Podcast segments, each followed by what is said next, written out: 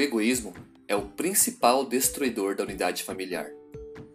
Aqueles que pensam em si mesmo estão dominados por esse sentimento que simplesmente destrói e corrói o lar. O egoísmo é o extremo oposto do amor. Enquanto o amor se interessa pelos outros, o egoísta só se interessa pelo eu. Quão melhor a sociedade estaria se as pessoas deixassem de pensar tanto em si mesmas e mais uma nas outras. Mas como fazer isso? Como abandonar o egoísmo e preocupar-se genuinamente com a necessidade do próximo? É isso que vamos aprender no estudo de hoje. Aqui quem fala é o Eduardo e você está ouvindo a mais um resumo da lição da Escola Sabatina.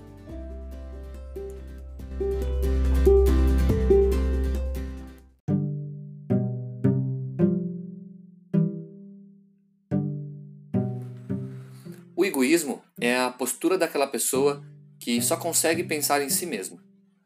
Ela só quer atender às suas próprias necessidades e desejos, e não se preocupa com as necessidades e desejos do próximo.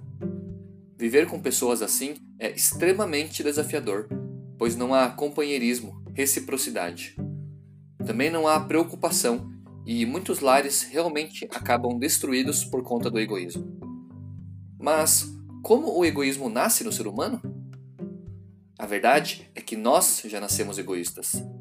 Quando crianças, a tendência é querer tudo para si. A educação de alguns pais também não ajuda, já que atendem os desejos dos filhos sem levar em conta as suas verdadeiras necessidades. O resultado? Adultos egoístas que foram acostumados a serem servidos e não a servir. E a consequência disso? Uma sociedade inteiramente egoísta que somente se preocupa em atender os seus próprios desejos, o que muitas vezes implica em injustiças e problemas sociais graves. Mas o que a Bíblia nos diz a respeito desse tipo de postura?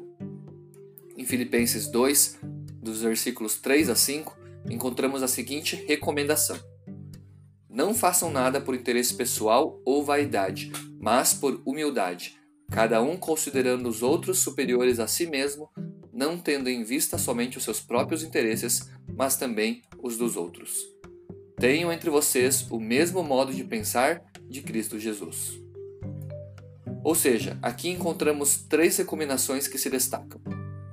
Precisamos considerar os outros superiores a nós mesmos, precisamos considerar os desejos dos outros e não somente os nossos, e também precisamos possuir o mesmo modo de pensar de Jesus Cristo. E foi exatamente o nosso Salvador que veio para mudar essa tendência egoísta do ser humano. Por meio dele, podemos vencer esse traço destrutivo de caráter e adotar um novo estilo de vida, mais abnegado e altruísta. Jesus é o exemplo perfeito do que significa viver sem egoísmo. A sua vida dedicada aos outros e a morte na cruz são provas inegáveis disso. Encontramos as seguintes palavras em 1 João 3, dos versos 16 a 18, que reforçam a abnegação de Cristo. Nisto conhecemos o amor, que Cristo deu a sua vida por nós, e devemos dar nossa vida pelos irmãos.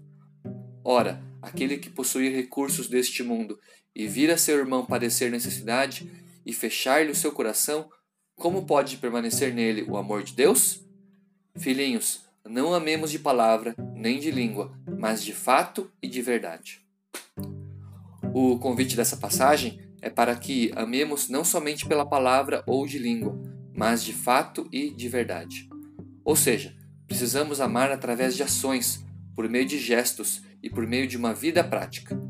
Uma pessoa que não é egoísta não é alguém que não diz ser egoísta, é alguém que mostra na prática não ser egoísta, preocupando-se com os outros e deixando de lado os seus próprios interesses. Como então deixar de ser egoístas? O segredo é a cruz.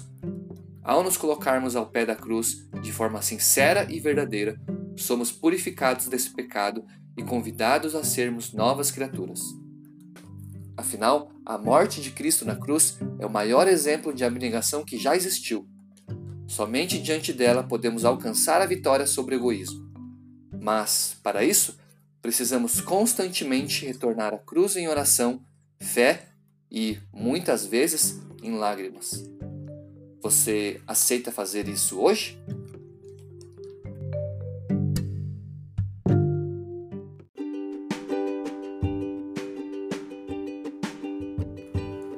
Deixar o egoísmo de lado pode ser extremamente desafiador.